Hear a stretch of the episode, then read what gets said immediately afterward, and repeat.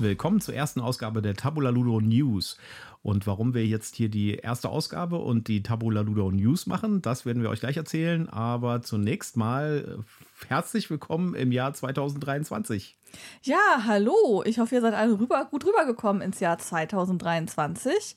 Bevor wir euch unser neues äh, Sendekonzept erklären, gebe ich wie immer meinen obligatorischen Werbehinweis zum Besten. Wir sind immer noch nicht gesponsert. Wir haben keine Rezensionsexemplare bekommen.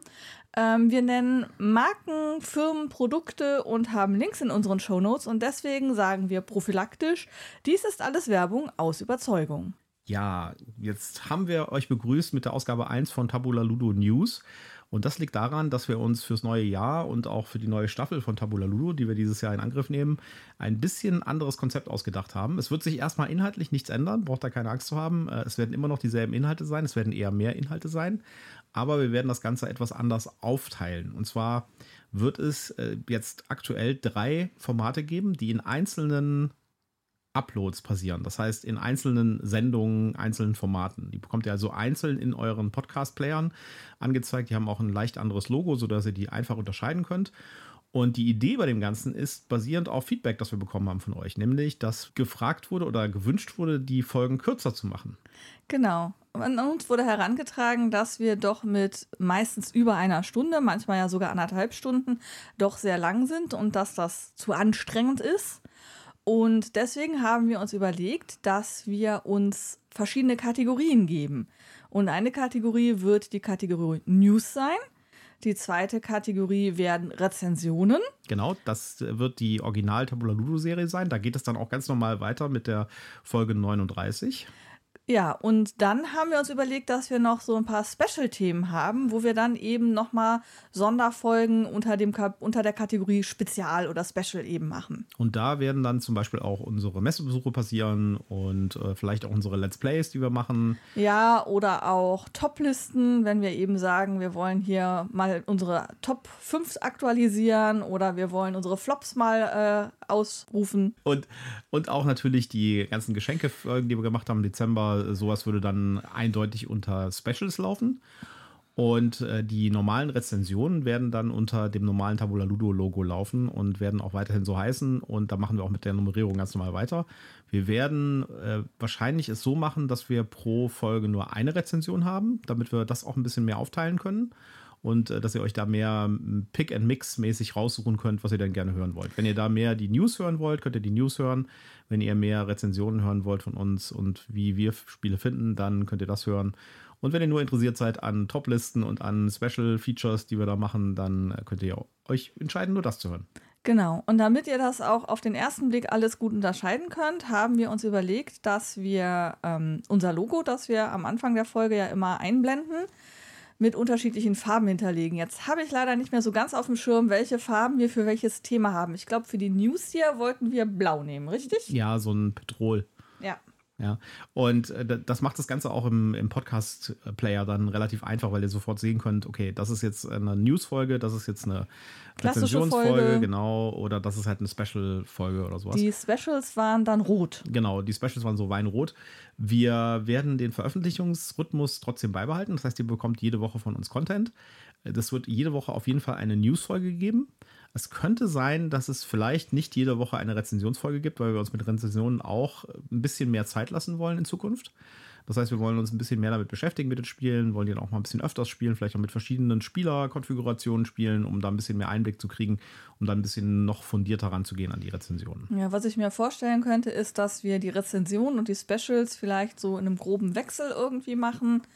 Ähm, wobei wir hier auch sagen, die Rezensionen haben grundsätzlich Vorrang vor den Specials. Die Specials streuen wir so ein, wie sie uns unterkommen. Genau. Ja, wir haben jetzt auch schon die ersten Sachen gebucht fürs nächste Jahr. Wir haben jetzt schon das Hotel gebucht für die BerlinCon. Da genau. freuen wir uns sehr drauf. Da haben wir uns ja in 2022 angeguckt und gefragt, warum sind wir eigentlich nicht auf dem ja. Berlin-Con gerade? Genau. Und haben beschlossen, das muss dieses Jahr anders sein und haben den Berlin-Con gleich als erstes Mal festgemacht. Ja, wir haben ja sowieso einen relativ gefüllten äh, Kalender dieses Jahr. Ne? Wir haben den ja. Berlin-Con, wir haben den Frostcon. Nee, der äh, nicht Frost, die Frostcon. Der, der Frostcon ist, die, falsch- das ist, der, ist der andere Podcast. Schatz, falscher Podcast. Wir sind hier gerade bei Tabula Ludo. Da ist der Feencon interessant. Genau. Da ist ähm, die Spiel doch interessant. Die Spiel doch, genau, da gehen wir auch hin. Dann haben wir natürlich die große Messe in Essen. Mhm. Und äh, ja, dann natürlich jetzt der BerlinCon. Ich bin ja auch mal sehr gespannt. Jetzt im Februar steigt ja die ähm, Nürnberger Spiele, Spielwarenmesse. Das ist eine reine Fachmesse, deswegen weiß das Können nicht wir jeder. da nicht hin? Ja, wir könnten da vielleicht schon hin, aber also wir könnten uns da schon Tickets besorgen, aber das ist auch nicht so interessant. Ich war da nämlich schon mal. Mhm. Und äh, das ist eine reine Fachmesse, da gibt es ganz wenig Publikum, da sind äh, wirklich wenig Leute, aber alles halt so Facheinkäufer und sowas und die Aussteller sind halt entsprechend da auch drauf ausgerichtet. Das heißt, äh, da gibt es weder Spiele zu kaufen, da gibt es auch nur wenige Spiele zum Anspielen, sondern da geht es eher darum, äh, Sale zu machen. Mhm. Ja, Sale und. Da äh, läuft dann ja. halt der Einkäufer von, äh, von Kaufhof durch die Gegend, na, von Kaufhof vielleicht jetzt nicht mehr, aber von anderen Warenhäusern oder von anderen Müller. Müller, genau.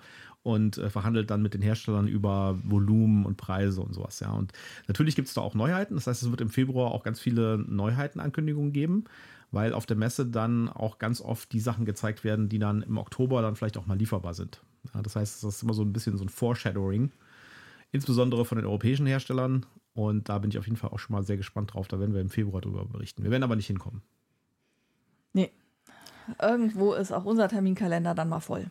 Genau. Wir sitzen hier gerade übrigens beim Aufnehmen an unserem brandneuen Spieletisch, der jetzt mittlerweile gekommen ist. Kurz vor Weihnachten kam der.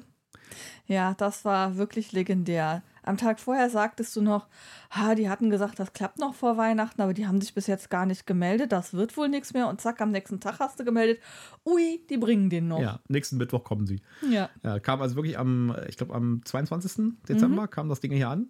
Von Geekenson, äh, ist der Archie. Und ich finde den einfach klasse. Es hat ein paar kleine Sachen, wo ich sagen würde, ja, das könnte noch ein bisschen besser werden. Also wir sitzen hier gerade an einer abgedeckten Version, wo die Table Leaves oben drauf sind, wo man ihn also als ganz normalen Tisch benutzen könnte. Und das ist nicht so ganz eben, sag ich jetzt mal. Also da sind zwischen den einzelnen Brettern, die hier oben drauf liegen, so gut zwei Millimeter äh, Platz. Aber okay. Aber ich weiß auch nicht, ob das unbedingt muss. Nein, aber an, ansonsten ist es wirklich ein extrem cooler Tisch und super, super dynamisch, umbaubar und sowas. Der hat halt, die Ränder sind solche rausnehmbaren Boxen, man kann das beliebig konfigurieren, man kann die, äh, die Oberfläche für zum Spielen ähm, quasi auf Tischebene heben oder halt vertieft haben. Die wird dann so aufgebockt. Ja, man kann nur die Hälfte aufbocken, beispielsweise für ein Rollenspiel zum Beispiel. Äh, Man kann äh, das, äh, den Einsatz komplett rausnehmen. Man hat unten so eine Plexiglasfolie drin, so eine Dass schwere. man da schön Pläne reinlegen Genau, da kann man kann. dann so Battletech-Pläne drunterlegen oder D&D-Maps drunterlegen, kann dann auch mit einem Whiteboard-Marker drauf malen zum Beispiel. Also wirklich schön. Wir hatten auch beim Aufbau sehr viel Spaß, sage ich jetzt mal. Ja. Die, der Tisch selbst war äh, in 20 Minuten zusammengebaut, das war nicht das Problem.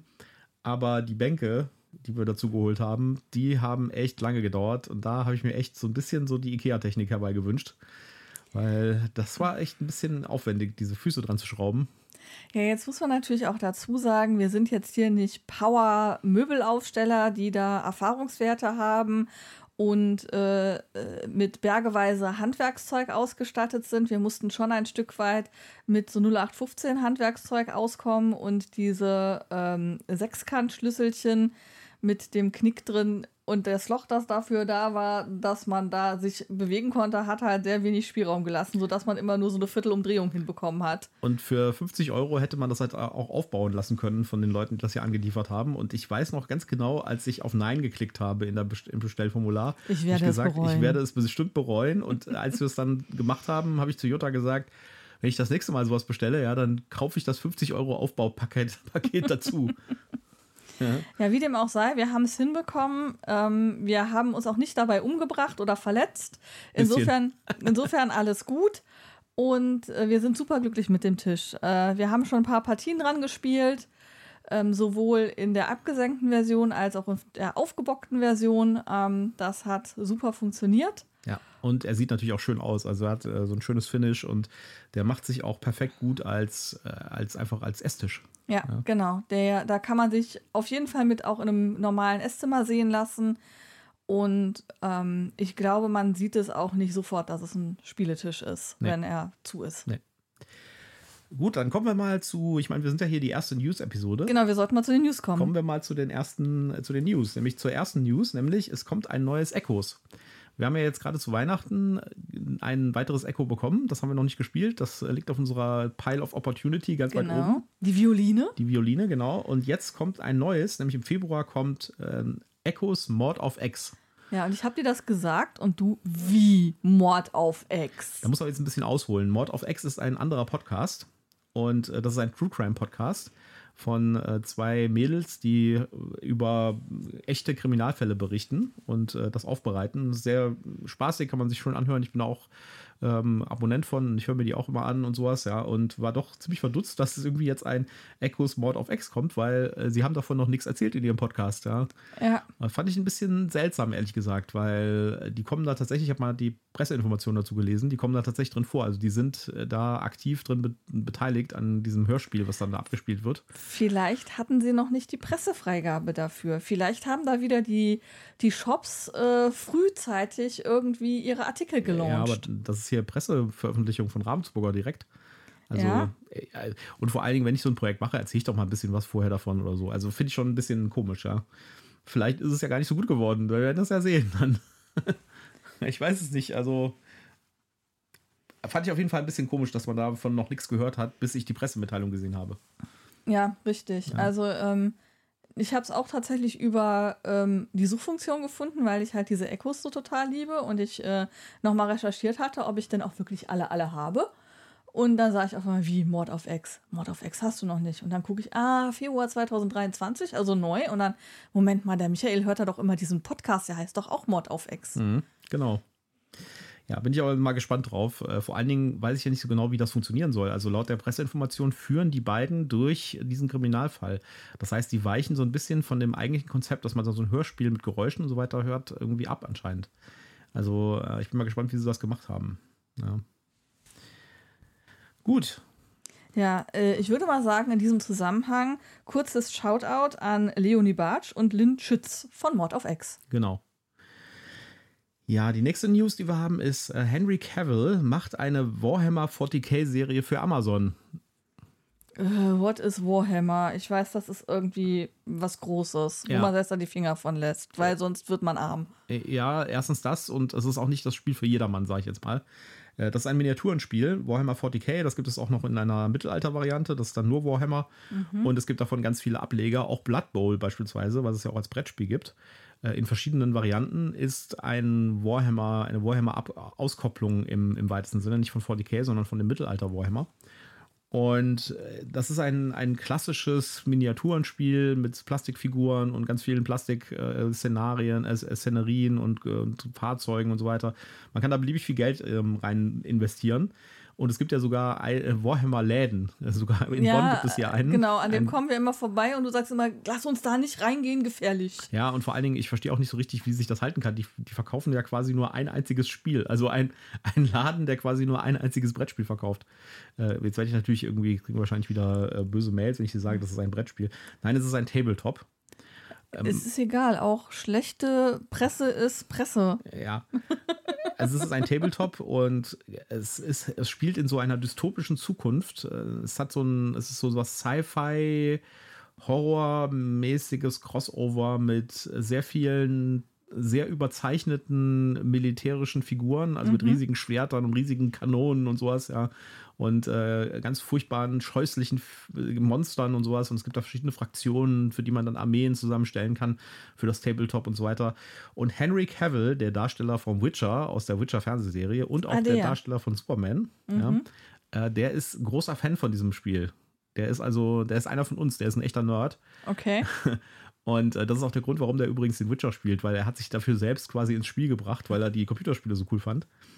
Und äh, der ist auf jeden Fall ein äh, gigantisch großer Warhammer-Fan und es ist total lustig. Es gibt auf YouTube ganz viele Videos, wo er so gefragt wird, ja, was ist denn die beste Fraktion bei Warhammer? Und dann äh, philosophiert er irgendwie äh, minutenlang über Warhammer-Fraktionen, wer denn die coolsten wären und so. Ja, der hat ja jetzt mit Witcher aufgehört. Angeblich, es gibt so Gerüchte, dass er nicht so richtig damit einverstanden war, wie die Storyline sich entwickelt hat und dass die sich so ein bisschen von den Büchern wegentwickelt hat. Und eher so ihren eigenen Weg gegangen ist und äh, hat deswegen aufgehört und äh, jetzt wird in der Ja, nächsten. wenn man so ein echter Fan ist, dann geht das nicht, dass Ja. man sich von der Ursprungsstory einfach wegbewegt. Wobei, äh, ich fand die Bücher, ich habe die mehrmals versucht zu lesen und ich fand die echt ganz schön schlecht. Ja, Ich habe da null Berührungs. Also ich habe das so aus der Ferne mal winken sehen, aber ich habe da keinerlei Berührung zu. Also ich weiß nicht, ob das die deutsche Übersetzung ist, aber ich finde die Bücher unglaublich schlecht geschrieben. Ja, also ich habe es irgendwie, glaube ich, nicht über die ersten 100 Seiten im ersten Buch hinaus geschafft, weil es war einfach furchtbar. Aber was hat es denn jetzt mit dieser Amazon? Also eine Filmserie dazu oder was wird das? Nee, es wird eine, angeblich wird es eine Fernsehserie Eine Fernsehserie. und Henry Cavill soll da angeblich mitspielen und ist auch der ausführende Produzent. Das heißt, er wird auch Einfluss haben auf die Serie selbst. also, also eine Streaming-Serie Eine wahrscheinlich. Streaming-Serie, ja, ja, okay. für, äh, für Prime höchstwahrscheinlich. Ich kann mir das noch nicht so richtig vorstellen, weil dieses Warhammer 40k ist halt so völlig überzogene Sci-Fi und wenn du dir mal Bilder davon anguckst, das sind halt solche, solche Mega-Rüstungen mit so äh, riesigen Knarren und so und also als Animationsserie kann ich mir das vielleicht gut vorstellen. Als Realserie bin ich mal gespannt, wie das funktionieren soll, ohne Ja. sich da so stark von dem Quellmaterial zu entfernen. Im schlimmsten Fall wird es sowas Transformer-mäßiges. Ja, also. Da laufen ja auch so riesige Roboter, die sich in Autos verwandeln, rum. Aber ich sag mal so, ich bin jetzt kein Fan von Warhammer. Ich finde auch die Welt jetzt nicht so interessant, ehrlich gesagt. Und ich finde das Ganze auch so ein bisschen überzogen. Aber es gibt Leute, die finden das richtig cool. Und es gibt auch ganz viele Romane dazu. Also storymäßig ist da schon genug Material vorhanden. Und ich glaube, man kann sicher sein, dass mit Henry Cavill hat man wahrscheinlich den besten Mann gefunden oder hat den besten Mann am Start, der das irgendwie sinnvoll umsetzen kann. Äh, Also ich glaube, dass für die Leute, die das mögen und die da eine coole Umsetzung sehen wollen, da seid ihr, glaube ich, Beste Option. da seid ihr mit der besten Option unterwegs sozusagen, ja. Und für mich klingt das so, als ob man auf jeden Fall auch als Nicht-Fan mal reingucken sollte, was er draus macht. Ja, Vielleicht klar, kann das ja auch Fall. für uns interessant sein. Ich habe, glaube ich, auch vor Jahren mal ein Warhammer-Buch gelesen. Da gibt es so ein paar relativ bekannte, die irgendwie relativ gut äh, bewertet sind und so. Und ja, ich fand das irgendwie ganz nett und sowas, aber es hat mich irgendwie nicht langfristig gepackt. Ja. Eben hast du noch gesagt, du bist über die ersten 100 Seiten nicht Nee, hinausgekommen. das war, der bei, das war der bei Witcher. Ach so, beim Witcher. Ja. Ah, okay. Ja. Das war, glaube ich, nicht so ganz klar erkennbar. Nee, das war beim Witcher. Das, Okay. äh, also ich weiß nicht, vielleicht, also beim Witcher kann ich mir vielleicht auch gut vorstellen, dass es an der Übersetzung liegt. Aber ähm, das Original ist leider ja polnisch und das kann ich nicht lesen. Nee, Polnisch habe ich leider auch nicht im Repertoire. Ja. Eine weitere News betrifft ein paar neue Vorstellungen. Und zwar wurde jetzt angekündigt ein Zweispieler-Rollenspiel-Brettspiel-Hybrid Till the Last Gasp. Was deswegen auch interessant ist, weil das von dem Publisher kommt, der auch Critical Role macht. Und es wird für dieses Last Gasp, über das wir gleich noch ein bisschen reden, was das genau tut oder was es ist, ein, eine Erweiterung geben mit den Charakteren aus Vox Machina. Uh, cool. Ja. Die Klerikerin. Hm. Genau. Das Spiel selbst, äh, dafür gibt es auch eine Pressemitteilung. Wir haben euch das mal verlinkt, einen kleinen Newsartikel dazu. Äh, Ich bin mal sehr gespannt. Also das hört sich sehr innovativ an. Das ist ein Verlag, der eigentlich im Wesentlichen Rollenspiele macht. Das hier ist aber allerdings so ein Brettspiel-Rollenspiel-Hybrid. Geht also ohne Spielleiter. Und die Idee ist irgendwie, dass äh, zwei Charaktere gegeneinander antreten in einem Kampf und diese Charaktere aber storymäßig miteinander verwoben sind. Also sie haben eine, wie das in der Pressemitteilung heißt, eine History miteinander. Und äh, dann ist das aber so eine Art Storytelling-Spiel. Also ich finde das sehr, sehr spannend, weil auf der einen Seite wird irgendwie gesagt, es ist sogar so eine Art äh, Melee-Kampfspiel. Also es ist irgendwie, es wird tatsächlich ein Kampf thematisiert zwischen den zwei Charakteren, die gegeneinander antreten, aber es ist gleichzeitig ein Storytelling-Spiel. Das heißt, es wird während des Kampfes wird ein, eine Story erzählt von den Spielern. Also es geht so ein bisschen rüber zu Rollenspiel. Ich finde es sehr spannend. Ich finde auch die Bilder, die es bis jetzt gibt, es gibt relativ wenig Bilder dazu. Wenn ihr mal in die Shownotes guckt, äh, da, wie gesagt, sind die Links, beziehungsweise in der Kapitel-Image solltet ihr das jetzt sehen.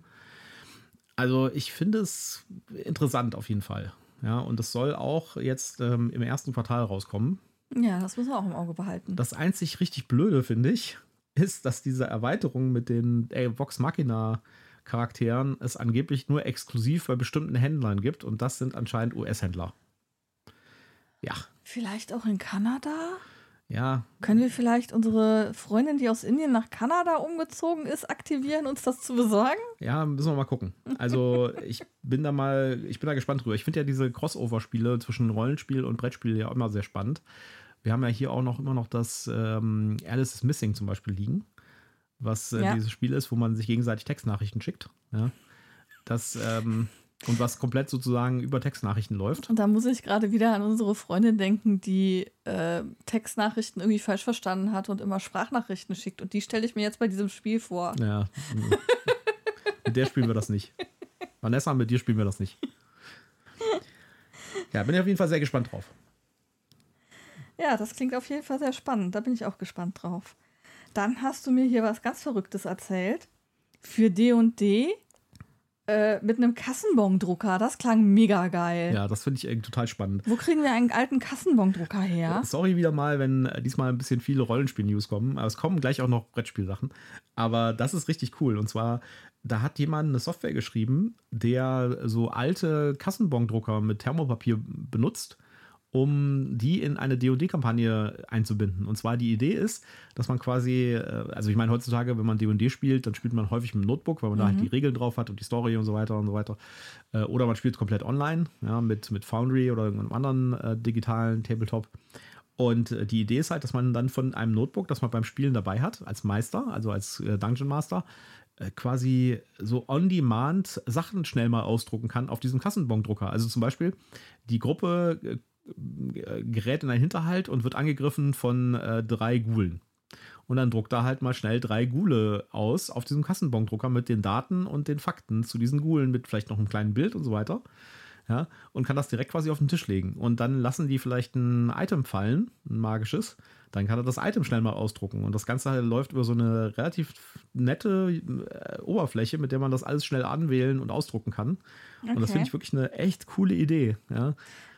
Ja, also ähm, ich bin mich immer am Fragen, ist das jetzt ähm, überreagiert, da jetzt noch so ein Drucker daneben stehen zu haben? Overengineert sozusagen. Overengineert oder macht das wirklich Bock? Ich glaube, also es klingt erstmal richtig geil. Also äh, ich, ich könnte mir vorstellen, dass ich da Spaß hätte, aber andererseits, wenn dann ständig der Thermodrucker da printet, mh. Hm.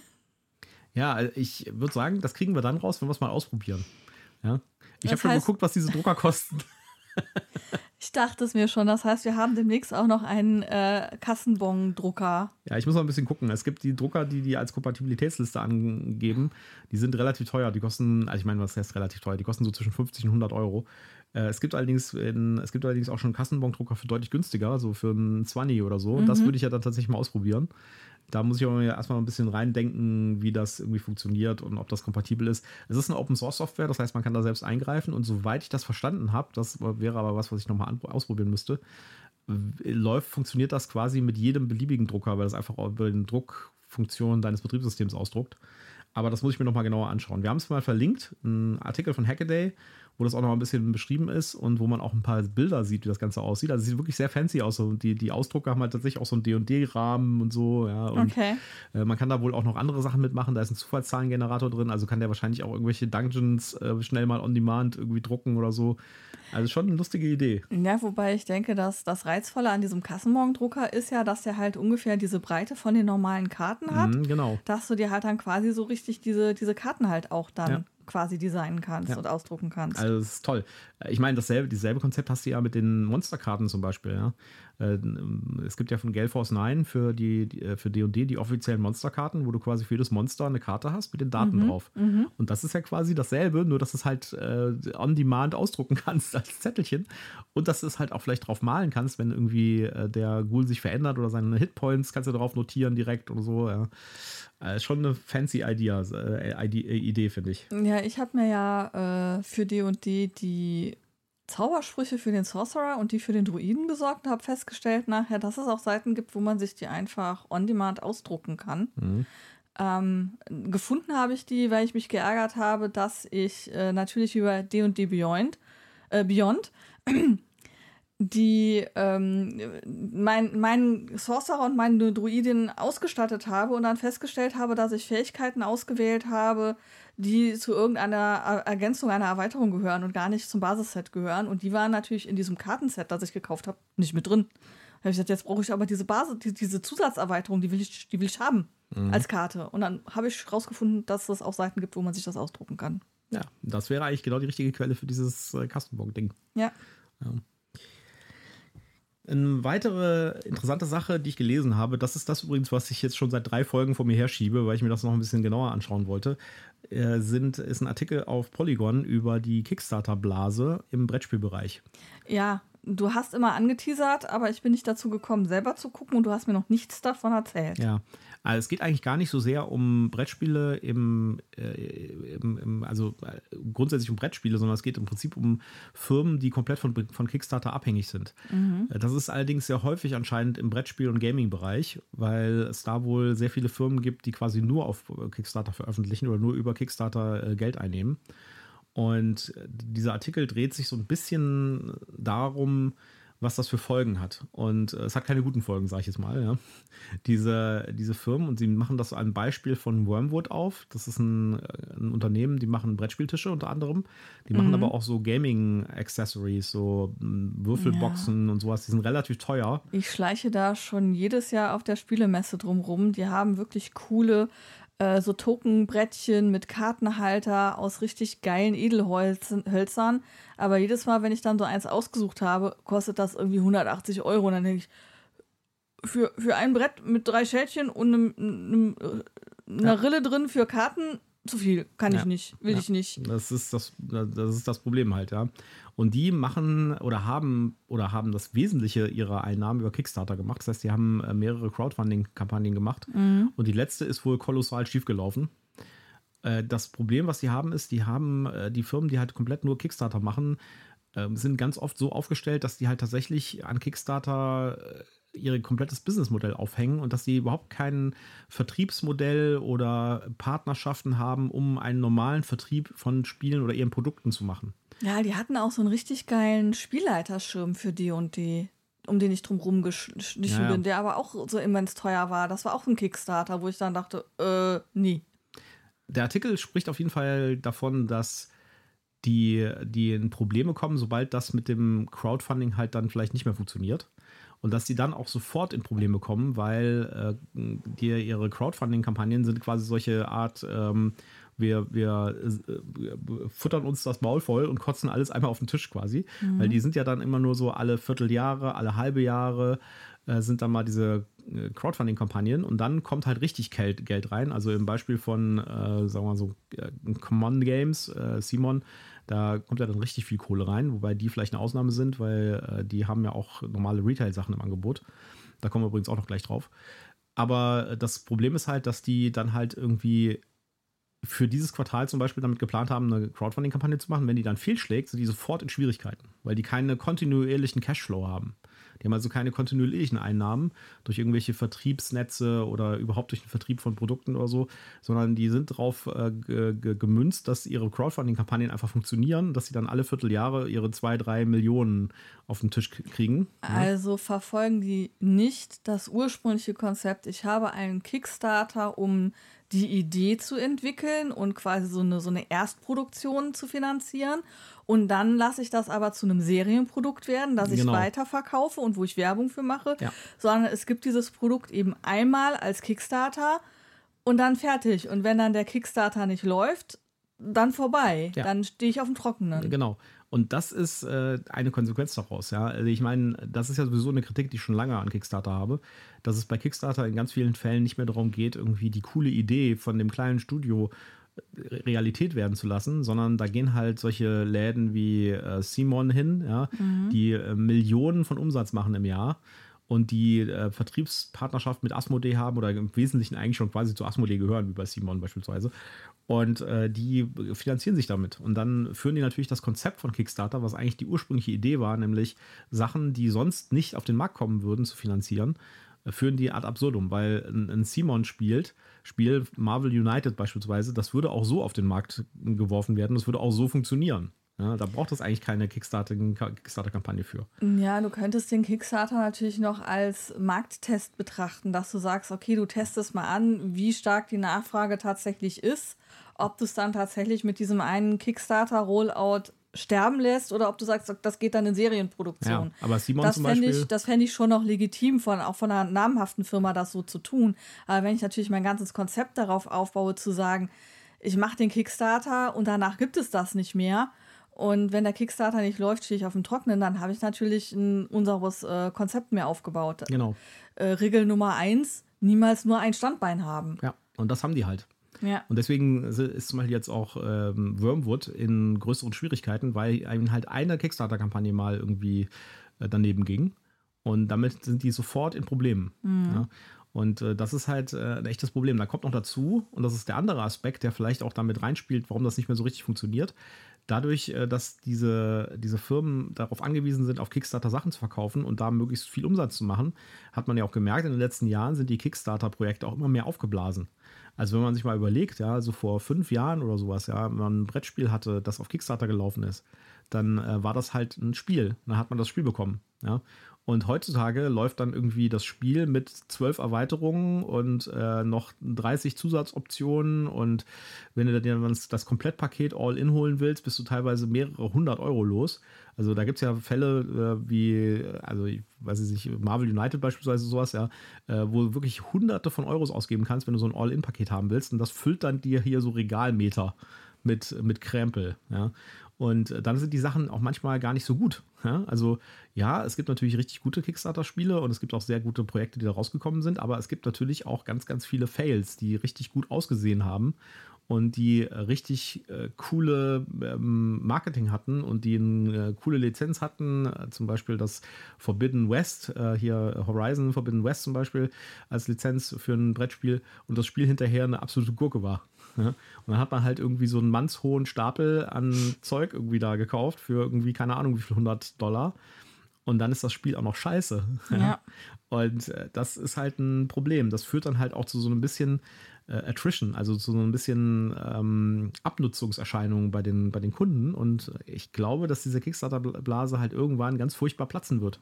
Ja, ich Und- war jetzt neugierig und habe mal geguckt, welche Wormwood Kickstarter-Kampagne denn in den Sand gesetzt gewesen ist. Mhm.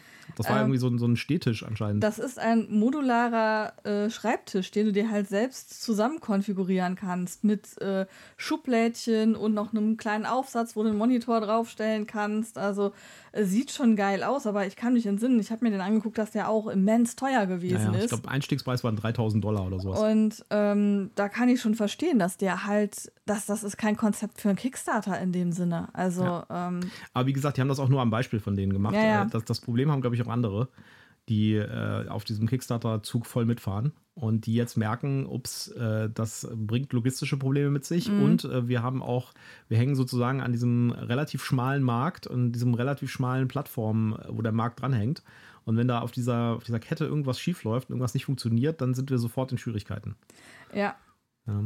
Die sind übrigens auch diejenigen, die diese extrem teuren ähm, Würfelsets gerade äh, auf Kickstarter haben, die ich dir neulich mal geschickt habe. Ah ja. Ja, ich erinnere mich. Wo wir dann äh, beinahe vom Glauben abgefallen sind, was da so ein Würfelset kosten sollte. Ja. Ja gut, ich meine, das passt ja auch zu ihren, zu ihren Würfeldöschen aus äh, Zederholzmaterial für 180 Euro das Stück. Ja. Ich meine, die sehen auch cool aus, ne? Da kann man nichts sagen, die sind wirklich gut. Aber Also designtechnisch haben die echt was drauf. Also ich, ich leck mir da jedes Mal die, die Finger nach und dann gucke ich mir die Preise an und sage, okay, nicht mein Budget. ja. Gut, wir haben euch den Artikel verlinkt, da könnt ihr ein bisschen mal nachlesen. Äh, Das ist ein interessantes Thema und äh, ich würde da auch mal gerne wissen, was ihr dazu denkt. Also, wenn ihr da irgendwie eine Meinung zu habt, dann packt das doch mal in die Kommentare und äh, da sind wir sehr interessiert dran. Genau. Kommen wir zum nächsten Thema und zwar gibt es ein Interview mit dem Star Wars Pandemic Autor. Ändert der etwas an unserer Meinung zu Star Wars Pandemic? Nein, es bestärkt das Ganze so ein bisschen. Es gibt tatsächlich zwei Interviews mit dem. Ich habe jetzt leider nur noch das eine gefunden. Ich habe das andere einfach nur gelesen, aber leider nicht den Link mir gespeichert. Äh, Das hier ist jetzt von Star Wars Com, wo er ein bisschen über die Hintergrundstory redet. Und da merkt man so ein bisschen, wo das Ganze hingehen sollte. Also, das ist ein, das sollte irgendwie die breite Masse der äh, Star Wars-Gucker ansprechen. Das heißt, das ist in die Richtung Familienspiel gemünzt. Durfte nicht zu schwierig Es dürfte werden. nicht so schwierig sein, auch nicht so komplex werden. Und das ist ja auch unser Eindruck gewesen, ja, dass man da verpasste Chancen hatte für die Kennerspieler, sag ich jetzt mal. Und es gab noch ein anderes Interview, das ich gelesen habe, aber leider nicht mehr finde, wo er mehr über das Game Design redet und da tut er das auch nochmal bestätigen. Also er sagt, äh, da ist wohl auch ein Abschnitt drin, wo er sagt, dass es wohl deutlich komplexer geplant war und sie dann wieder reduziert haben, damit es mehr auf die Zielgruppe passt. Okay. Ja, und das war ja auch genau das, was wir gedacht haben. Ja, also wir haben das ja gespielt und gedacht, so, oh, verdammt, da sind so viele coole Sachen drin. Äh, da hätte man doch einfach auf die Karten irgendwie unterschiedliche Effekte draufschreiben können oder sowas, ja. Und das sieht ja auch irgendwie so aus, als ob das so gedacht wäre, weil wie, warum macht das irgendwie Sinn, 30 Karten zu drucken, auf denen alle dasselbe Text draufsteht? Ja, das macht doch überhaupt keinen Sinn. Ja, ja. also könnt ihr euch mal durchlesen, das Interview. Das ist jetzt deutlich mehr über den inhaltlichen Teil. Also, was hat er alles gemacht, um das irgendwie für diese Clone Wars-Serie, für die Fans von dieser Serie äh, interessant zu machen und wie die Planeten ausgewählt wurden und wie die Charaktere ausgewählt wurden und so weiter. Aber ja, also das bestärkt so ein bisschen unser Eindruck hier. Und ich glaube, das ist auch eines der Spiele, das demnächst wieder auszieht, sage ich jetzt mal. Ja. Mm, wir hatten irgendwie einen Kommentar auf Instagram. Ich versuche gerade rauszufinden, von wem wir den hatten. Ähm, der hat uns widersprochen und hat gesagt, das wäre ein gutes Spiel. Ich sage nicht, dass es ein schlechtes Spiel ist. ist ja, aber es hat uns nicht so gerissen, wie wir erwartet hatten. Nee. Das wollte ich nochmal erwähnt haben, dass wir nicht äh, sagen, das Spiel per se ist schlecht oder so. Nein, nein, das ist ein funktionierendes Spiel. Es, es hat ein nur, funktionierendes Pandemic. Es hat nur unsere Excited, unsere, unsere, unsere Erwartungen nicht annähernd getroffen. Genau. Und ich glaube auch, dass man als Star Wars-Fan, der jetzt nicht so komplexe Spiele spielt, auch da durchaus richtig Spaß mit haben kann. Und das vielleicht auch ein richtig cooles Gateway-Spiel ist. Aber für uns jetzt und für jemanden, der so ein bisschen irgendwie mehr Spielerfahrung hat und der auch mal vielleicht das normale Pandemic gespielt hat und sowas, ist das halt ein bisschen love, würde ich sagen. ja, ich habe übrigens die Idee, wie wir das schenken können. Fällt mir gerade ein. Aber das äh, können wir dann nachher. Das erzählen wir nicht hier im Interview, weil äh, im Podcast, weil derjenige auch diesen Podcast mit. hört. Gut, dann hast du noch was äh, über das Stranger Things Brettspiel von Asmodee rausgefunden, wo wir ja schon die ganze Zeit am Rätseln waren, was wird das wohl für ein Brettspiel werden? Ja, genau. Das, äh, wir haben noch zwei wirklich interessante News und zwar die erste ist zum Stranger Things Brettspiel, das rauskommt von Simon. Und wir, da gibt es ein längeres Interviewvideo äh, von Asmodee oder von Simon mit äh, dem Autor Rob Davio.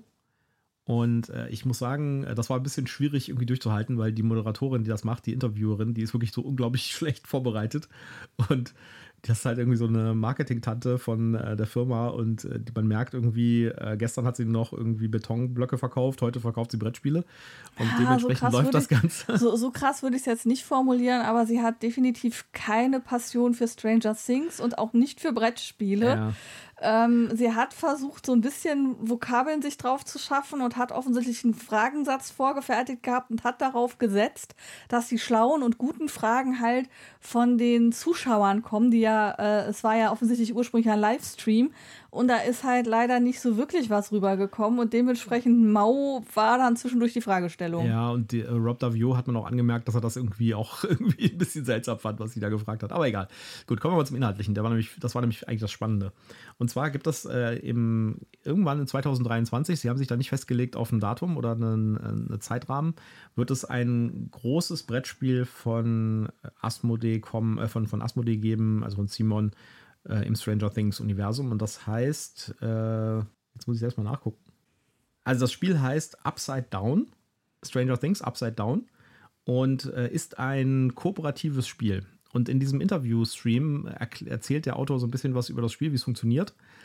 Und ich äh, bin so ein bisschen, ja, vorsichtig, vorsichtig äh, enttäuscht, sag ich jetzt mal. Ja, also auf der einen Seite sage ich mir, okay, es ist ein richtiges Spiel mal, ja, und nicht so ein äh, bescheuertes äh, Deduktionspartyspiel, wie das bis jetzt irgendwie gemacht wurde von Asmodee mit der Lizenz, was ich irgendwie überhaupt nicht nachvollziehen kann. Ihr habt irgendwie die Stranger Things Lizenz. Warum macht ihr da Partyspiele damit? Ja, das ist doch. Warum? naja, egal, da haben wir ja jetzt mal ein richtiges. Ja. ja. Aber das Spiel ist eindeutig meiner Meinung nach ein Familienspiel. Also sie haben tatsächlich das Ganze auf den Massenmarkt also sie wollen da in den Massenmarkt rein. Das Ganze wird auch nicht als Kickstarter kommen von Simon, sondern direkt in Retail, was auch dafür spricht, dass es eine ganz breite Masse ansprechen soll. Ja, und es waren schon Zuschauer ganz traurig, dass es nur elf ja, Minis geben wird. Die, die, Fragen, die da im Stream gestellt wurden, waren natürlich typische Simon-Kunden. Ja, so wie toll sind die Minis, wie viele Minis sind drin, wie groß sind die Minis. Äh, das Spiel war nicht so wichtig. Ja. Aber dafür hört er ja auch den Brettspiel-Podcast und nicht den Miniaturen-Podcast.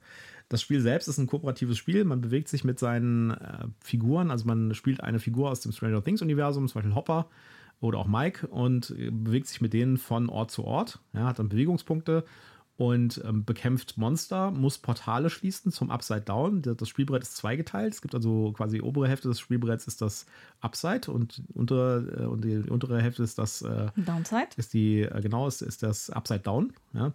Und ähm, die, die Du, du, kannst dann Aktionen ausführen und je nachdem, wie viele Aktionen du machst und wie viele, also das war jetzt nicht so genau erklärt, ich versuche das mal ein bisschen nachzuerzählen, äh, je nachdem, wie viele Aktionen, wie, viel, wie starke Aktionen du machst, desto mehr Karten musst du ziehen am Ende deines Zuges, bei denen schlimme Dinge passieren können. Ja, also desto mehr quasi Risiko gehst du ein, dass genau, der Dermagogon kommt oder, genau, oder, einer seiner Schergen. Die Viecher sich irgendwie bewegen und so. Ja. ja. Die Lebenspunkte der Viecher, so habe ich das zumindest verstanden, werden durch Chips-Stapel mhm. dargestellt. Und diese Chipsstapel auf dem Brett sind auch tatsächlich irgendwie relevant für andere Sachen. Also da gibt es dann sowas wie der Endgegner, der Demogorgon, der hat dann so viele Lebenspunkte wie noch Chipsstapel auf dem Brett liegen zum Beispiel. Und das ist halt im Prinzip das Spiel und man hat dann irgendwie Furchtpunkte, die verteilt werden. Äh, das sind halt quasi die Negativpunkte und die kann man auch verteilen unter den Spielcharakteren und sowas. Und es gibt aber eben auch Karten, die einem helfen, wo man dann eben ähm, Items, genau. Äh, genau, Items, die einem eben das Leben erleichtern. Oder man kann auch Verbündete, Verbündete aufnehmen, die man dann zum Beispiel einmalig einsetzen kann, um seine Furchtpunkte wieder loszuwerden oder eben äh, andere Effekte zu erzielen. Das Ganze sieht mir so ein bisschen aus wie so eine Mischung aus Pandemic und so einem typischen Pick-up-and-deliver-Spiel, sowas wie Back ja. to the Future zum Beispiel. Ja. ja. also muss Portale schließen, also insofern ist es auch ein bisschen wie Arkham Horror. äh, also es sah mir auf jeden Fall, die haben noch ein paar Karten gezeigt und die Spielertableaus gezeigt. Es sieht alles sehr, sehr einfach aus. Was nicht unbedingt heißen muss, dass es ein schlechtes Spiel ist. Also stopp. Erstmal vom Design her haben sie ja sehr liebevoll ja, diesen 80er Jahre. Also die, die Karten, wo die Verbündeten drauf sind, die sind wirklich, die, da sind auch die Schauspieler irgendwie so mit eingeflossen. Das Artwork also, ist toll, ja. Das ist auch so ein 80er Jahre Comic-Style. Da hat man wirklich cooles Artwork. Die Karten sehen toll aus. Ja, sie sind vielleicht ein bisschen leer noch gewesen, aber das waren ja auch Drafts, soweit ich das verstanden verstanden habe, noch nicht das fertige Spiel. Das war ja auch die ganze Zeit Betonung, dass ich an den Spielmechanismen und an den einzelnen Komponenten durchaus noch was ändern kann. Die Minis waren, glaube ich, schon relativ fix, aber alles andere war halt noch so ein bisschen im Fluss. Ähm, also Artwork-mäßig muss ich sagen, habe ich schon eine ganze Menge sehr viel Schlimmeres gesehen und Artwork-technisch würde ich sagen, ist das wirklich Stranger Things Flair. Und auch ähm, von dem Spiel Konzept her sah mir das durchaus nach einem brauchbaren Konzept aus. Es wird kein mega knallhartes Expertenspiel werden, sondern eher halt das Familienspiel. Ähm, aber ich würde dem tatsächlich eine Chance geben. Ja, definitiv. Also äh, mehr als dem Partyspiel, sage ich jetzt ja.